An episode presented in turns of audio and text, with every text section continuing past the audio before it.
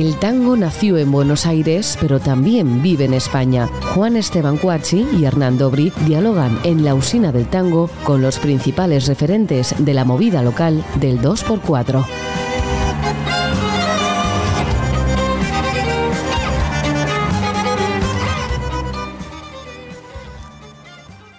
Hola, bienvenidos a una nueva emisión de La Usina del Tango. Hoy nos acompaña una cantante y docente argentina, radicada en Madrid hace más de 15 años. Estudió en el Conservatorio Municipal Manuel de Falla en las carreras de canto y oboe.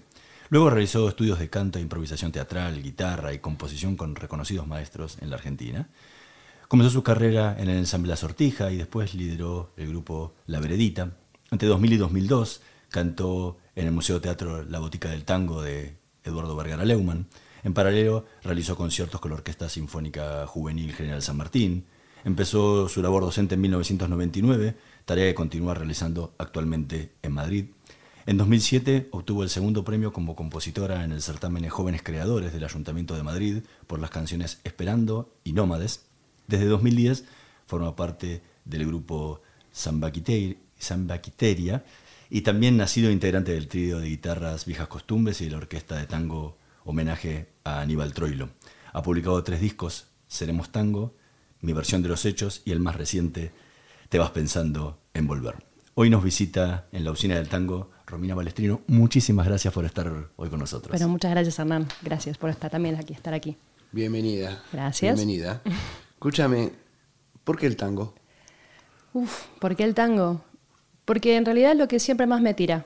Eh, es verdad que cuando me mudé para este lado del planeta eh, costaba cantar tangos. Era como que se te hacía un nudito en la garganta. Pero bueno, pasó el tiempo, uno se estableció, ya la, la cabeza se calmó y entonces volví al origen de volver a cantar tangos, que es lo que hacía estando allá en Buenos Aires, claro. ¿Y pero que viniste a, viniste a cantar otras cosas acá? No, no, lo que pasa es que es verdad que cuando llegué di con otro tipo de estilos musicales de otras agrupaciones y entonces de repente terminé siendo vocalista en un grupo de, de percusión brasileña que se llamaba Sun Sue en su época, que aquí en Madrid tenía mucho, mucho tirón, como quien dice. También participé en festivales de jazz, o sea, obviamente no es que uno diga, empecé a hacer estilos que ya no hacía, pero es verdad que la raíz de todo lo que yo cantaba como, como estilo principal en Argentina era, era justamente en Buenos Aires, era tango, ¿no? Eh, entonces, pasado ese momento emocional, volvimos a, la, a eso. Eso fue un poco la, la, historia. ¿Y con qué te encontraste acá de, de tango cuando llegaste? ¿Qué me encontré? Uf, de todo. Eh, en realidad, eh, primero era dar con la gente que estaba haciendo tango, ¿no? O sea, había eh, lo típico, ¿no? De buscar instrumentistas, bandoneón, orquestas. Pero claro, si me pongo a pensar hace 20 años, tampoco era tan, tan sencillo encontrar gente que hacía tango en esa época. O sea, fui, primero por eso le contaba a Juan, arranqué con otro tipo de, de estilos, ¿no? Pero no era, no era tan fácil. Empecé con algún que otro, ¿cómo se llama esto? Festival, y ahí conocí gente, algún festival así en la Costa del Sol, porque de hecho yo no vine a Madrid, o sea, arranqué en la Costa del Sol viviendo. Entonces en esa época daba más que nada con esos festivales que se hacían por ahí. ¿Y qué esperabas cuando, cuando llegaste? ¿Esperabas encontrar otra cosa? No, bueno, lo que pasa es que es verdad que en la Costa del Sol el estilo de música que más se... bueno, por decirte, lo que más se escuchaba o lo que más se demandaba era tipo música para amenizar al turista inglés. Eh, entonces, claro, de repente te convocaban para amenizar en, en, en, festivales o en cosas así, pero no tanto ligado al tango, sino más jazz, más eh, amenizar, digamos, como quien dice, ¿no? Distraer, sí, pop. pop. exactamente. Sí, entonces, claro, era, era diferente. Y luego sí, empecé a conocer guitarristas, bandoneonistas, gente que ya se dedicaba más a, a lo que estaba acostumbrada. Para la gente que no es de aquí, sí.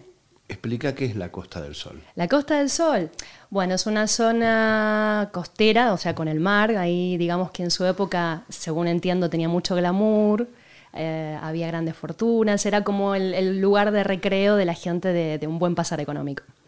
Eh, luego la cosa empezó a caer un poquito y ahora está un poquito de capa caída, se podría decir. ¿Y geográficamente dónde está?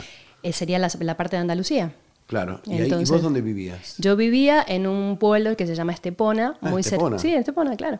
Cerquita de, de, Puerto Banús, esa zona ahí tan especial. Muy lindo, ¿no? Sí, es lindo, es lindo. Yo viví nueve años en Rota, ah, en Cádiz. Mira.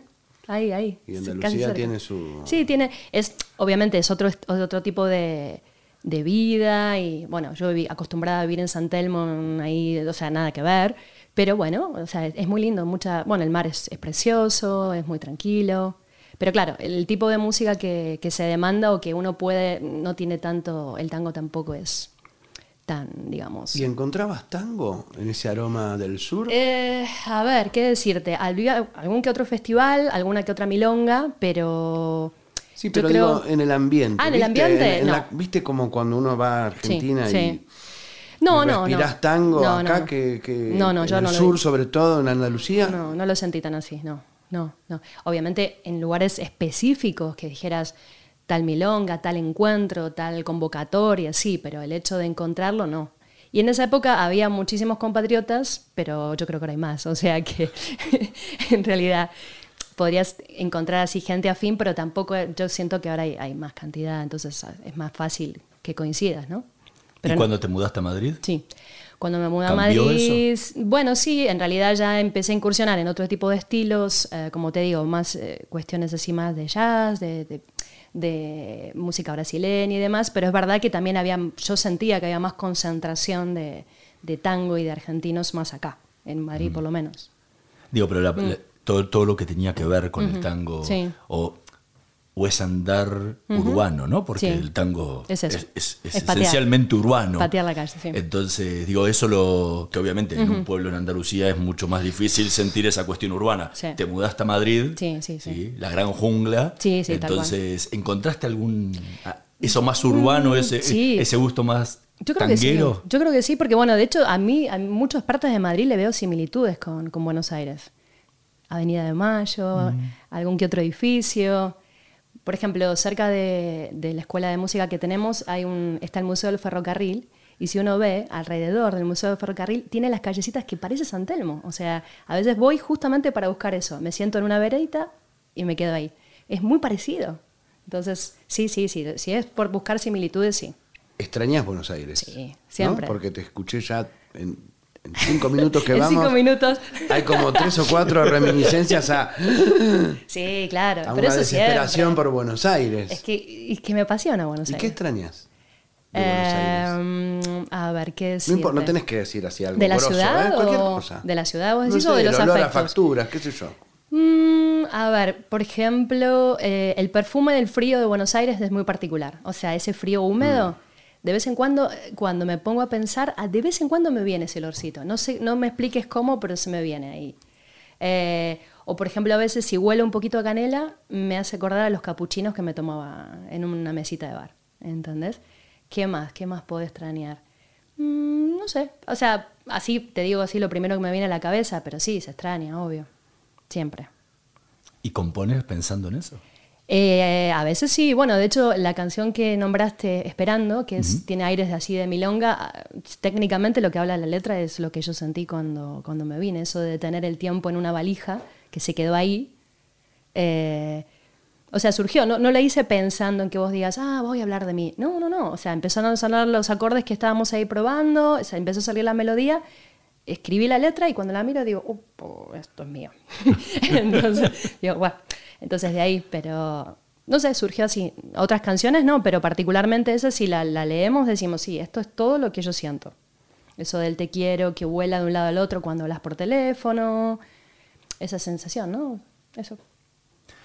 ¿Qué podrías mostrarnos de algo de, de ¿Qué todo esto que has, venido cantando en todos estos años? Y no sé, aquí el maestro Cuachi, ¿qué opina? no, lo que voy. ¿Digo yo? Este, Sí, sí, sí, decí vos. Bueno, ¿quiere que arranquemos con un patio mío? Así Sí, homenajeamos sí, un poco. Es hermoso, un domingo a la mañana encontrarse con, te lo digo en serio, eh, con alguien que elija este tema para cantar, porque después vamos a hablar del repertorio. Dale, dale, porque me dale. interesó mucho. Dale. ¿sí? De Cátulo Castillo y Troilo.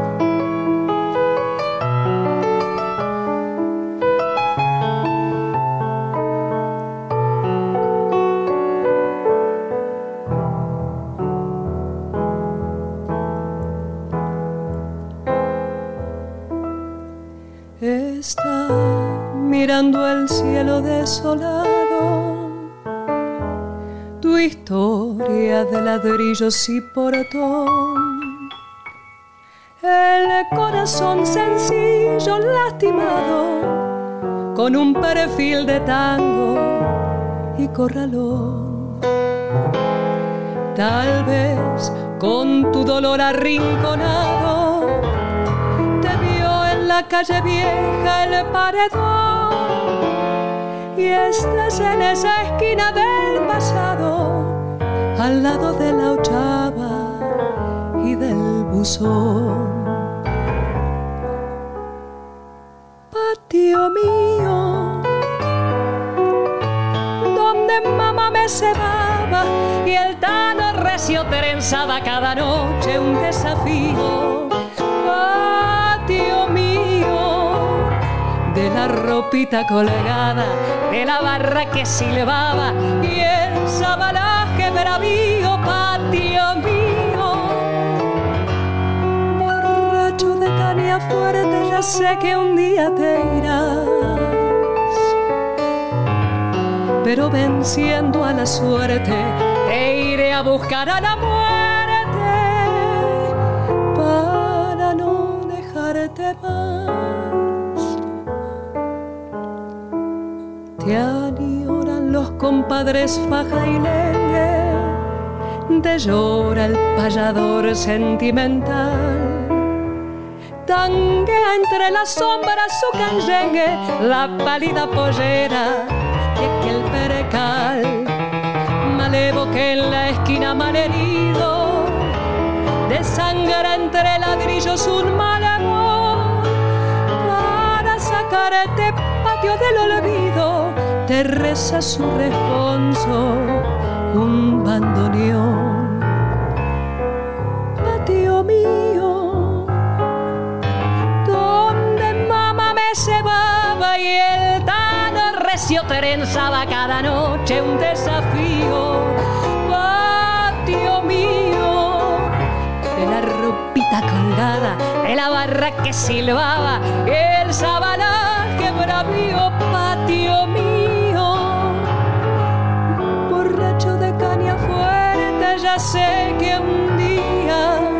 te irás pero venciendo a la suerte, te iré a buscar a la muerte para no dejarte más.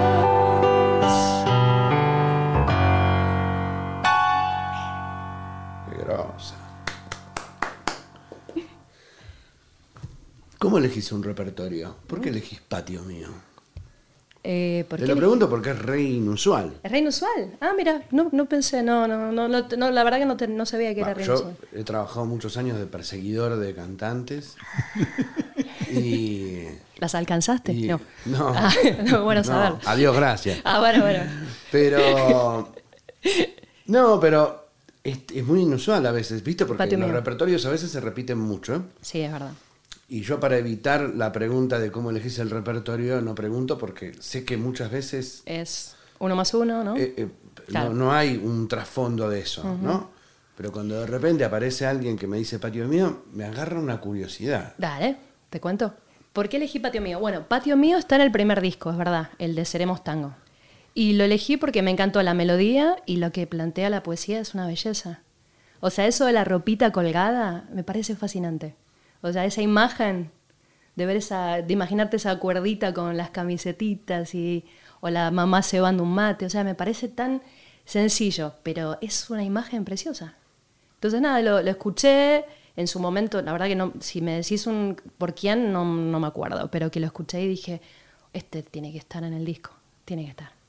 Y ahí, ¿Y, el se resto, quedó. ¿Y el resto del repertorio cómo lo elegís? ¿Qué pensás? Mm, bueno, pienso que naturalmente cuando uno está fuera y, y vas, digamos, tratando de mostrar lo que, lo que haces, es verdad que los clásicos siempre te lo piden, ¿no? O sea, lo típico que... Pero también, sinceramente, cantar siempre lo mismo que canta todo el mundo me aburre un poco. Entonces trato de buscar y decir, a ver, por ejemplo, eh, dentro del mismo disco que te contaba, eh, elegimos, porque esto fue sugerencia de Sergio Menem, que fue el arreglista, me dijo, hay un balsecito que se llama Absurdo, ¿lo escuchaste? Le digo, no. Cuando lo descubrí dije, wow, está buenísimo Absurdo. O sea, ¿por qué vamos a cantar siempre Caserón de Texas? Que es una belleza, pero todo. Sí, pero absurdo es un- Absurdo es. Hermoso. Es un monumento. Entonces dije. una casa era pobre, otra rica. Exactamente, fácilmente se explica que no pudo ser, está genial. Entonces está genial, entonces me encanta. Y siempre que puedo, lo metemos ahí en, en el repertorio. Y en ese disco incluís un tango no tra- totalmente afuera de lo tradicional Mm. Ah. por la letra, por la temática y por el origen del autor. A ver, Porque ¿cuál? elegís todo en favor de Abonicio, Ah, sí, que es un, es un tango, hasta podría ser un tango cómico, porque es toda una parodia un de un tipo de- que le tiene toda la mala Todo. suerte del mundo, Pobre le pasan todas. Y no es un tango tradicional, No. ni siquiera forma repertorio de nada, es el No. repertorio baglietto. Tal cual. Eh, Me encantó. Y me llamó la atención encontrar un disco de tango. Sí. No, Ah, aparte también lo que explica, pobre hombre, le pasa de todo. Todo. De hecho, aparte está, está genial porque cuando, cuando Sergio escribió el arreglo, lo comentó a los músicos y si lo ves en el momento que lo atropella el colectivo, el bandoneonista hace un bocinazo, hace... "Eh, eh". Entonces está genial porque decís, vos, el que lo escucha dice, ah, mira, está el bocinazo y lo, lo acaba de atropellar al pobre ahí. Entonces, pero también, temazo. De hecho, yo se lo mandé a Bonicio y tuvo la gentileza de contestarme y me pareció genial porque dije, bueno, con todo el respeto le quería mostrar que hicimos esta versión y le gustó al hombre, o sea que encantada.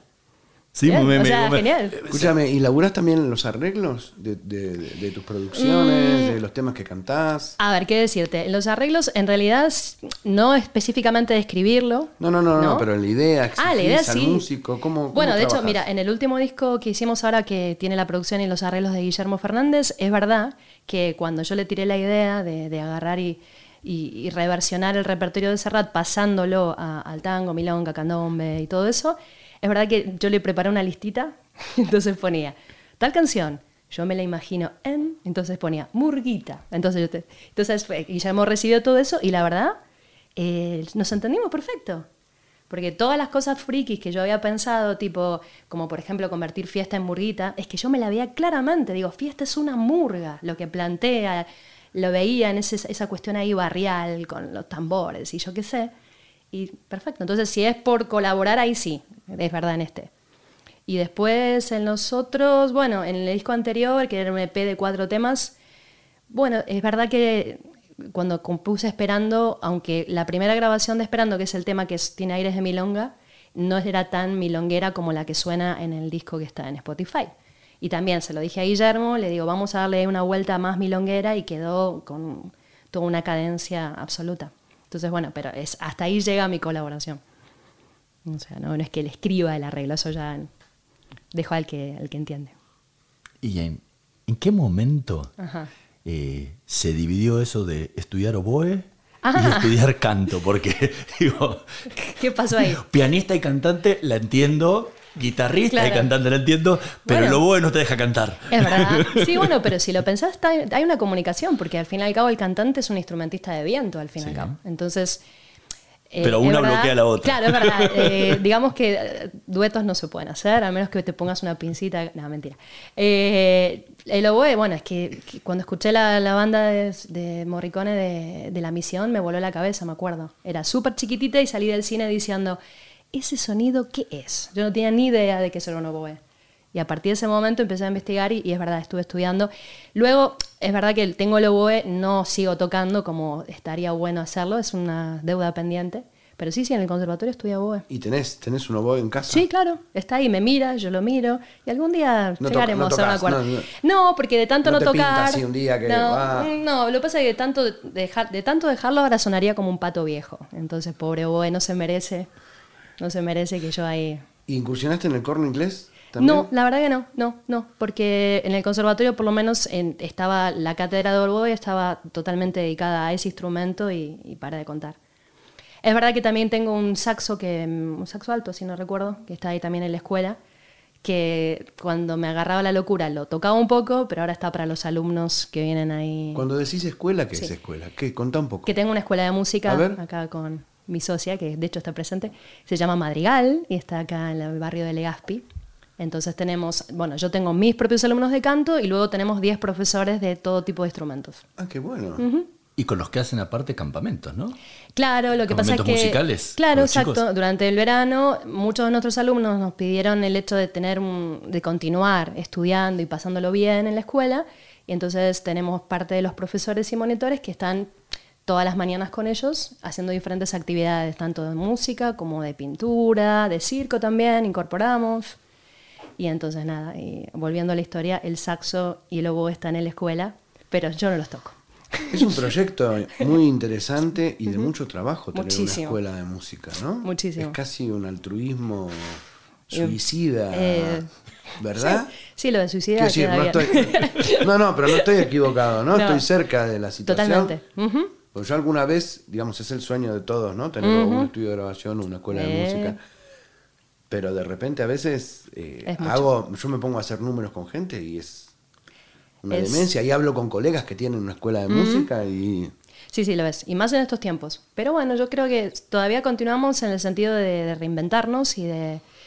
No son épocas fáciles para ninguna profesión, es una realidad, no es solamente la cultura. Pero sí, es muchísimo trabajo. A veces estamos muy cansadas. Pero bueno, sí, o sea, la ilusión está. ¿Y les Y- vas metiendo algo de la semillita del tango? Eh, sí, claro. De hecho, tengo alumnos que me han buscado y vienen específicamente a estudiar cómo cantar tango en las clases. Sí, sí, es verdad. Sí, sí, increíble. O que vienen y me dicen, no, porque me recomendó tal que estudiara con vos. Y digo, ah, genial. Pero eh, de, de hecho tengo alumnos que sí, sí, que vienen específicamente a eso, a estudiar cómo cantar tango.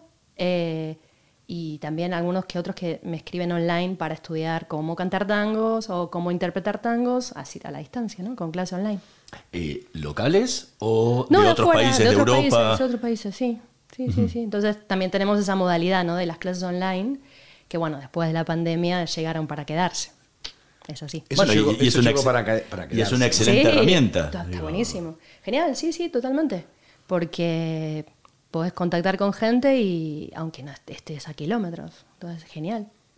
Y en la escuela sí es verdad que lo hacemos. Hay, hay- no solamente de canto, hay otras modalidades que nos han pedido también de, por ejemplo, a ver qué decirte, yo que sé, lenguaje musical, armonía, o hay gente que, o a veces también pasa que se le complica venir y dice, ¿puede ser la clase online? Sí, ¿cómo no? Entonces colocamos todo en la escuela y la clase se dicta online. El otro día discutíamos, discutíamos, conversábamos justamente sobre un punto de los cantantes. ¿no? Entonces uno dice, lo escuchás cantar una, una canzoneta napolitana, Plácido Domingo, que es perfecto, y lo escuchás a Pavarotti y es sublime. Y no porque uno sea mejor cantante que otro, sino porque lo lleva en la sangre. ¿Cómo haces para transmitirle eso con el tango a tus alumnos? Donde vos lo llevas en la sangre, bueno, y no sé, de alumno de donde sea que esté, porque decís que están de muchos lugares, ¿cómo, cómo le transmitís eso? Que no es solamente la técnica de cantar, de seguir el ritmo, de, de esto se canta así. En realidad, a ver, yo siempre lo que intento es, obviamente, la vivencia y lo que viene de fábrica, como quien dice, si no has estado allá, hay que hacer todo un trabajo de investigar. Pero me refiero, yo creo que eso en mis clases lo apunto no solamente para el tango, y me refiero, es, es canción de lo que sea, ¿no? O sea, del estilo que sea. Siempre yo trato en las clases de, brindar el hecho de decir, tenés que investigar, tenés que leerte la letra, tenés que tratar de ponerte en situación, o sea, es más allá que tirar letra. Y con el tango ni que decir, yo trato, o sea, siempre trato de, si hay palabras en lunfardos, explicárselo, o eh, invitarlos a que investiguen, ¿no? Decir, bueno, eh, lee autores, escucha, busca versiones también, no para copiarte, sino para que tengas referencias de lo que se ha hecho. Pero siempre yo creo que más allá de que hablamos de tango ahora, eh, yo lo intento con todo tipo de estilos que, que caigan, que yo tenga que ayudar ahí con mis clases. O sea, tener esa responsabilidad de decir, se estudia, pero se estudia, como debe ser. O sea, no se pasa por arriba y después tiro la letra. No, si, yo siempre digo, si uno no lo siente, más vale que la gente tampoco lo va a sentir. Sí, pero digo, Sí. hay cosas que son vivenciales, ¿no? Claro. Recién vos hablabas de la, la versión que hiciste de fiesta Sí. en ritmo de murga. Pero hay que vivir la noche de San Juan en España Claro. para entender de qué se trata. Porque uno habla de la noche de San Juan en Buenos Aires Y y, estará hablando de la noche de San Juan de la provincia o de la avenida San Juan No, bueno. en Boedo. Entonces Sí. uno no entiende nada porque eso no existe. Es un mundo que no existe. Y hoy el mundo de muchas de las cosas que pasan en el tango, ni en Alemania, ni en Francia, ni en España, ni en Italia, ni siquiera en el interior del país, en Argentina, pasan. digo, eso- digo, esa cosa ¿Cómo, para no? entenderla es más, es más digo, ¿cómo, cómo hacer para transmitírsela, ¿no? Es difícil. Más allá de lo que pueda investigar la persona, que pueda leer y diga, bueno, San Juan y Boedo, dice es aquí, allá, pero bueno, es un San Juan y Boedo que no, Claro. no, no se ve. A ver, lo ideal sería que, que la gente pudiera pasar en algún momento, que pudiera viajar, pudiera conocer, porque esa vivencia no te la quita nadie. Pero bueno, en el caso de que sea imposible, porque bueno, hay gente que todavía no ha pisado por allá, aunque muchos te dicen, ah, me encantaría ir y wow, es mi sueño y todas esas cosas, eh, por lo menos que se vayan, digamos. Tenés que armar un tour con la escuela. Ahí va. Ahí tenés. Ese es el Madrigal negocio. Tour. eh, Eh, claro. Mi socia acaba de desmayarse. te aliás con una compañía de viaje. Le sacás todo el dinero a los alumnos. Los llevas, los haces comer un asado Ahí en el va, que se va. disfracen de gaucho. ¿No? Bueno, una pero- boleadora que pero- bailen tango y ya está. Tan malo está porque de hecho hay una alumna nuestra que eh, terminó grabando en el mismo estudio de grabación donde grabamos los últimos dos discos y trabajando con el mismo guitarrista, o sea que algo Con César. con César Nayeleri, exacto, y está más feliz que, o sea, mi alumna está que ¿Dónde bueno, grabas en Buenos Aires? en el estudio, el estudio de César que se llama CA, que Claro. está ahí en Talcahuano, ¿no? Talcahuano 300 y no sé cuánto, creo que sí, a la vuelta de Banchero. ¿Y qué onda te pasa cuando, llega, cuando llegas a Buenos Aires Ajá. Y cantás en Buenos Aires? ¿Te pasan cosas distintas? Y sí, pues, ¿qué decirte? Se te cae todo. o sea, y sí, porque está tu gente, eh, también hay público que no te conoce que hay que conquistar y, y yo qué sé, y que salís caminando, cuando fuimos a grabar ahora, salís caminando hasta el estudio y la calle, vas con tu cafecito, es, otra, es una sensación diferente. Pero sí, como pasar te pasan mil cosas. Pero ante la recepción del público, Sí. cantando tango allá, cantando tango acá. ¿Diferencias decís? O... ¿Cómo, cómo, cómo lo se- cómo- cómo sentís vos desde arriba del escenario Mm. esa diferencia de recepción del público entre los dos lados? Bueno, yo creo que acá sería algo más como un público conquistar, porque a veces mm, siento como que la gente en España piensa como que el- a veces el tango es como algo más viejo o algo medio vencido o algo, a veces no es por nada, pero tirando al bajón. Entonces, el hecho de decirte, no, escucha, escucha que seguramente, aunque no entiendas nada de tango, de hecho eso siempre lo digo, aunque no entiendas nada, no lo hayas conocido, en algún momento te va a tocar, ya sea por tu vida, por alguna cuestión que te ha pasado. Entonces, dale una oportunidad, es lo que yo trato, ¿no? Y cuando vas allá, naturalmente, la gran mayoría de las canciones que uno o sea, intenta ya se conocen y es otro tipo de llegada. Es como una versión porque lo canta Romina o por descanta tal, con un toque que le pone esa persona que canta, ¿no? Pero ya ese repertorio seguramente lo conocen y ya lo han vivido. Pero igual tenés ¿Entendés? cientos de desafíos que, que Sí, emprendés sí, porque sí. has incluido temas tuyos en tus discos, cosa que no, no es normal No. en general, No. el- ni siquiera los primeros discos, uno tra- trata el repertorio más tradicional y compañía. Digo, ¿cómo, ¿cómo reciben esos temas? Que ahí sí, Ah. no los conocen ni aquí ni allá porque son nuevos. Claro.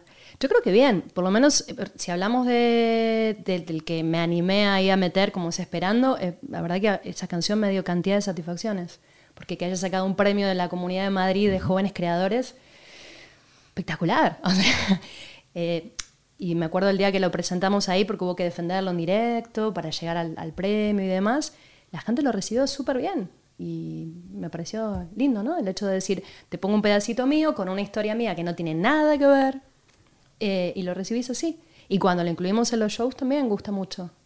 Porque bueno, al fin y al cabo lo que habla es eso, ¿no? De, de- de lo que pasa con un inmigrante, de, de las sensaciones que tiene. Es algo que, bueno, hoy en día está, es tan común porque estamos todos dando vueltas por ahí.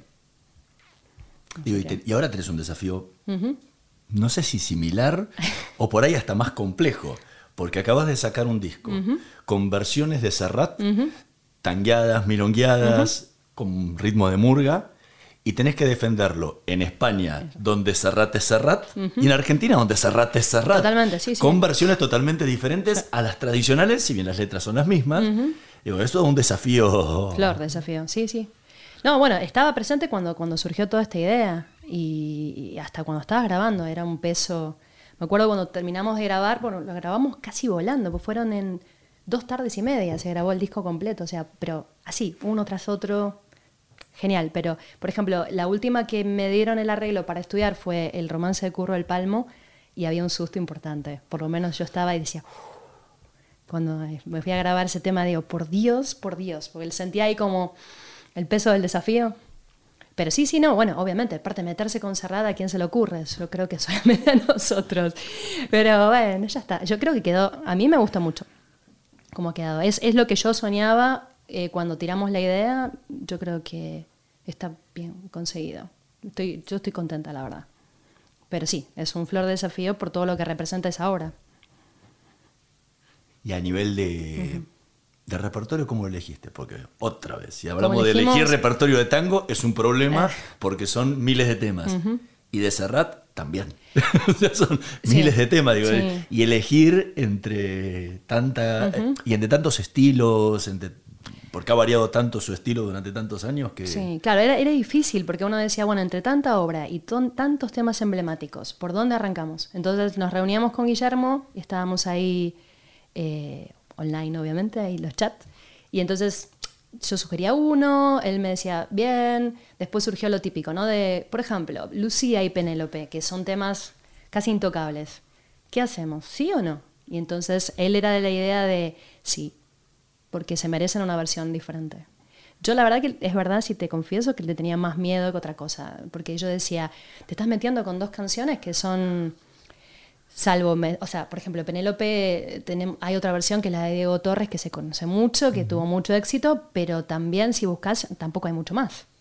Entonces, daba un poquito de chucho, sinceramente. No, en general, pocos se han metido chucho. con el repertorio Sí. de Serrat que Mm. no sea Sí. Serrat o imitadores de Serrat, Claro, ¿no? claro, Las claro. bandas de covers de Sí, Serrat. sí, sí. Pero eso fue, un poco tirábamos de, a mí me parece que esta tiene que entrar. Y sí, ¿no? ¿Cómo lo ves? Sí, no.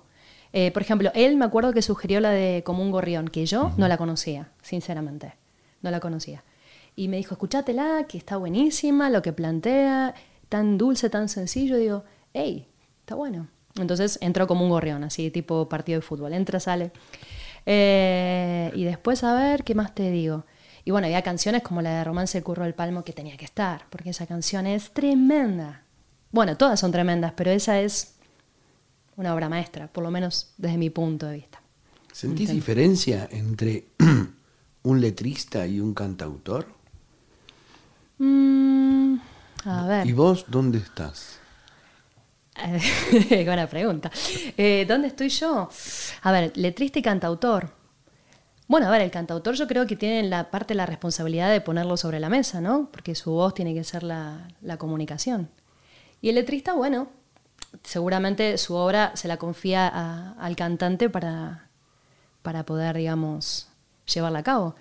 Yo qué sé, ¿qué decirte? Mm, quizás más tirando para cantautor, diría.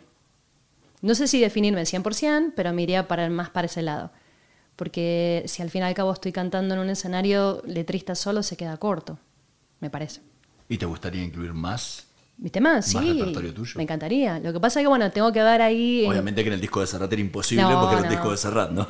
No, no, de hecho tengo un disco que hice, el primero de todos, con todos temas míos que no lo saqué. O sea, está guardado ahí porque, bueno, sucedieron diferentes cosas y no, no me pareció que fuera el momento de lanzarlo. Y ahí se quedó. Más cosas que después fui componiendo que están dando vueltas. Pero bueno, llega, llegará el momento. Llegará. ¿Qué otro fragmento o tema pueden compartirnos con nosotros? Y yo diría, siendo que ayer fue el cumpleaños de Astor Piazzolla, Y, y siendo que el tango no tiene que ser bajón, digamos, ¿no? Exactamente. Bueno, pero es que lo que pasa es que, yo qué sé, totalmente, pero si lo pensás es tan realista lo que plantea y tan actual. Sí.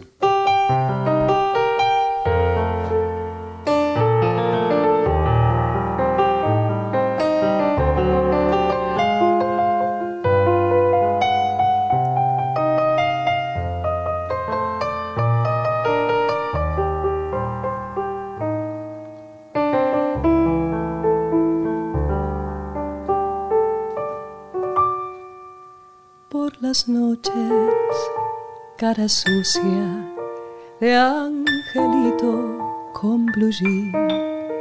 Vende rosas por las mesas del boliche de bachín.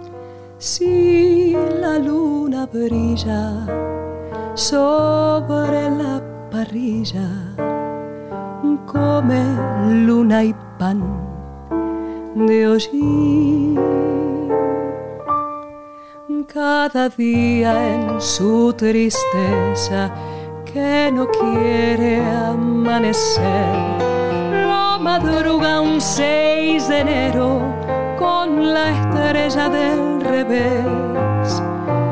Y tres reyes gatos roban sus zapatos.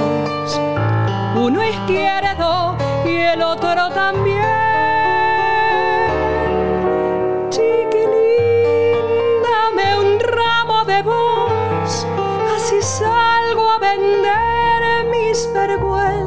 en flor. Valíame con tres rosas que duelan a cuenta del hambre, que no te entendí, chiquilín.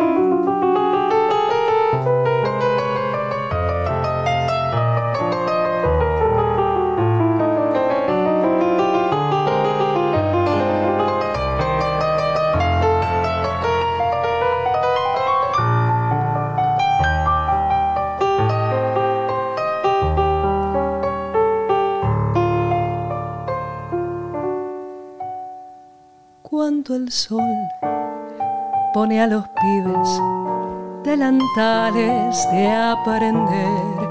Él aprende cuánto cero le quedaba por saber. Y a su madre mira, gira que te gira, pero no la quiere ver basura con un pan y un tallarín. Se fabrica un barrilete para irse y sigue aquí. Es un hombre extraño, niño de mil años, que por dentro le enreda el violín.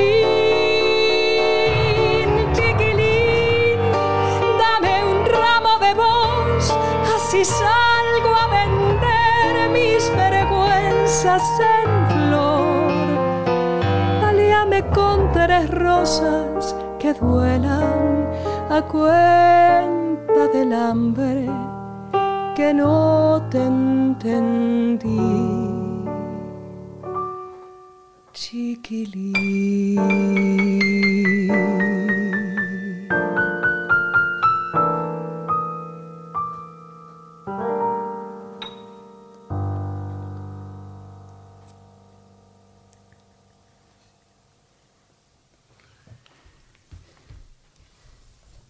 ¿Por qué te gusta este tema? ¿Qué?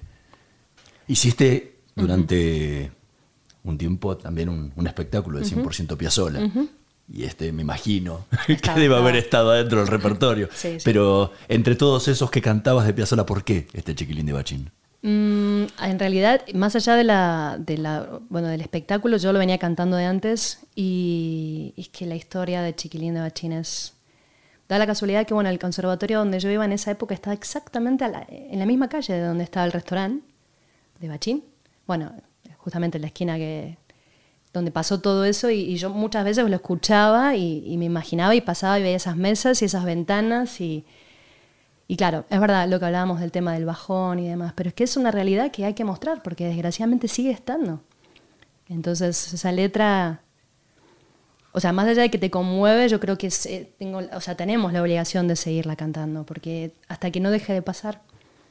Sí, te conmueve y te compromete también, Totalmente. ¿no? Que es otro punto interesante del tango. Y sí, porque es una historia que no, no debería estar, o sea, ese tema de esos nenes vendiendo a esas horas, en esa noche, con todo lo que implica, pero desgraciadamente sigue estando y, y ojalá que se acabe, pero falta. ¿Vos crees que el tango tiene una situación social, una situación política? Mm, sí, Yo creo que sí.